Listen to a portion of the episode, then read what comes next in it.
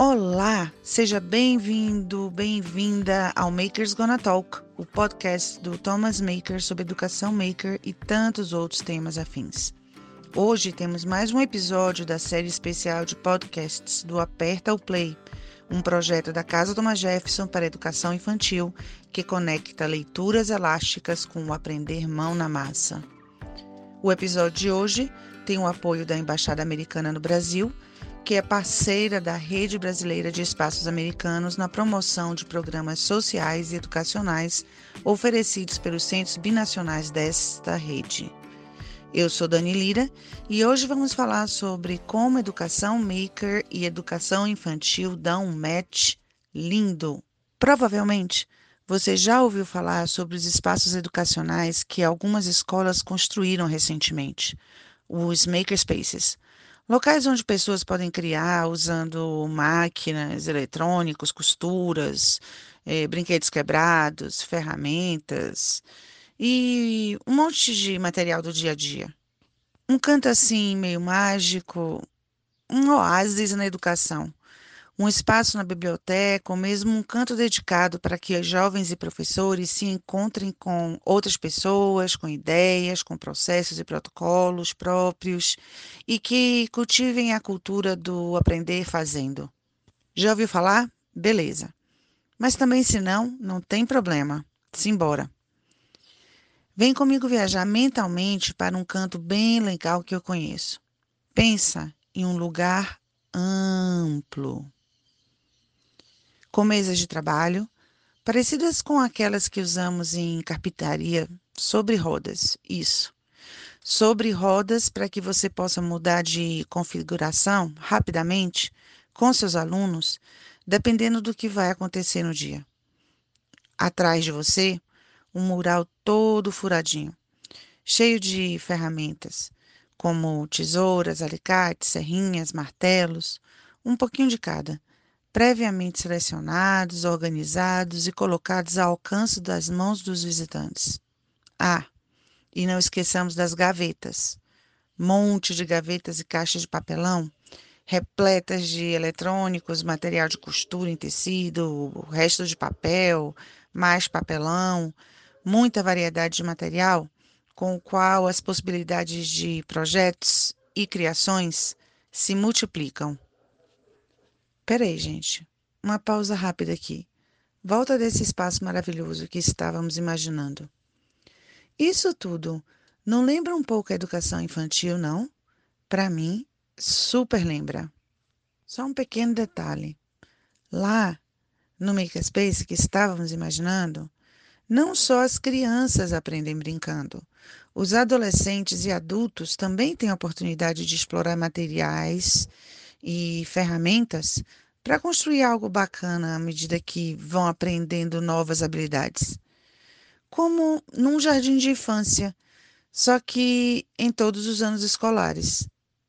Para Mitchell Resnick, autor do livro Jardim da Infância para a Vida Toda, Makerspaces são espaços cheios de materiais e ferramentas. Ferramentas que fazem mais do que estender os nossos corpos. Ferramentas que são capazes de estender as nossas mentes e facilitar a execução de ideias que eram, até pouco tempo, impensáveis. Na esperança de responder à pergunta como a cultura maker pode ajudar a trazer ideias e práticas interessantes para a educação infantil, vamos visitar uma sala de aula maker. Estamos em The Edward Devotion School, Massachusetts, Estados Unidos. No livro Alunos Visíveis, promovendo abordagens inspiradas em Radio e mídia em todas as escolas, temos uma visita marcada com a turma do Jardim de Infância de Nicole Chaser e John Walker.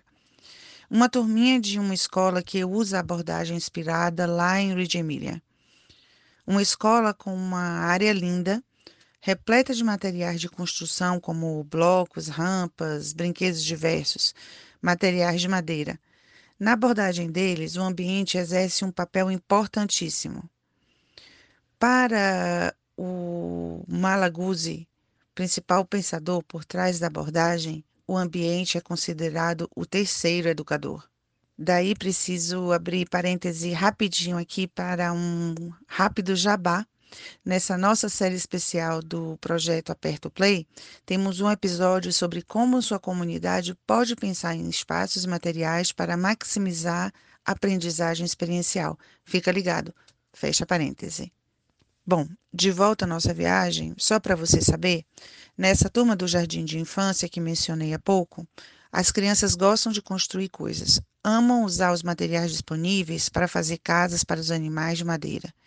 Havia apenas um pequeno probleminha. Todo mundo queria a única porta amarela que havia para compor essas casas. Era a única alta o suficiente para o queridíssimo cavalo passar. Aí já viu, né? Uma brigalhada danada. E olha só que genial. O grupo de crianças decidiu que deveriam fazer mais portas parecidas com a porta amarela. Com isso, observaram, desenharam, é, estudaram tipos de portas, os mecanismos, é, escolheram os materiais, participaram da manufatura, usaram princípios matemáticos, né? Então aprenderam muito no processo de criação desse artefato. De muitas formas, makerspaces lembram os sons, as sensações e cheiros do jardim de infância. Neles, os materiais são abertos, se aprende em colaboração e se experimenta. Makerspaces têm a essência da educação infantil.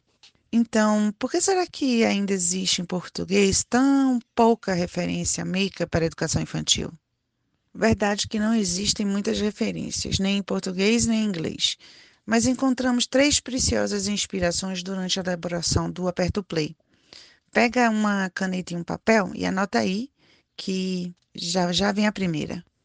Estude o papel do atelierista. É no ateliê que a criança, na educação infantil, vem para se engajar no processo do artista. Talvez combinar a ideia de ateliês com a potência de makerspaces em um mashup seja uma maneira de expandir a aprendizagem do jardim de infância para a vida toda. Questione o design. Se o nosso objetivo é dar match, combinar, associar, integrar a educação infantil e o movimento do fazer, nada melhor que mergulhar no livro da Alessandra Land, O Design da Infância, como o mundo material molda crianças independentes. Quando a crítica de arquitetura Alessandra Lange estava grávida, ela decidiu acompanhar de perto a sua criança enquanto ela se desenvolvia do berço aos tapetes sensoriais, cercadinhos, salas de aula, parquinhos e cidades.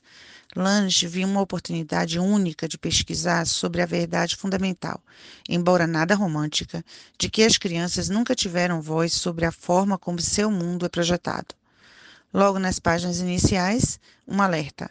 Nós, pais e educadores, estamos muito atentos à qualidade das aulas dos nossos filhos e alunos, ao currículo, aos solavancos, aos hematomas, às aulas de música, de STEAM, de português, de matemática, mas negligenciamos muitas vezes o quanto a forma e a intenção com que os brinquedos, as salas de aula e os playgrounds e as cidades são projetadas é igualmente importante. Lunch estuda os objetos e espaços que codificam décadas e até séculos de ideias sobre o que contribui para uma boa educação e o que não. Algumas perguntas que aparecem ao ler o livro. Como o design dos ambientes de aprendizagem e seus materiais pode ajudar as crianças a cultivar a autossuficiência. Como selecionar ou criar artefatos que impactem positivamente o comportamento, os valores e a saúde das crianças. Para finalizar a nossa educação maker na educação infantil, oxalá seja somente o começo de uma longa e divertida exploração, fechamos com um convite para a ação. O mundo infantil é desenhado por professores, arquitetos, fabricantes de brinquedos, famílias, educadores, editoras, gestores, designers e muitos outros. Muitos dão à criança o papel de explorador destemido, outros de um mero consumidor. O movimento do fazer coloca na mão de todos ferramentas poderosas para a ideação e criação de possibilidades. Dito isso, como você acha que podemos dar às crianças ferramentas e materiais que despertem curiosidade, vontade de explorar e aprender e independência. Obrigada por estar conosco para esse Makers Gonna Talk especial. Os materiais do Aperte o Play são gratuitos, abertos e estão disponíveis no nosso hub de recursos educacionais, que pode ser acessado pelo nosso site www.thomas, T-H-O-M-A-S, maker, M-A-K-E-R, .org.br. Antes de irmos, que tal você tornar visível uma pitada de amor pelo seu podcast maker favorito? Comente e compartilhe esse episódio com outros amigos educadores em suas redes. E fique ligado nas nossas para não perder o próximo. Obrigada por estar conosco para esse Makers Gonna Talk especial.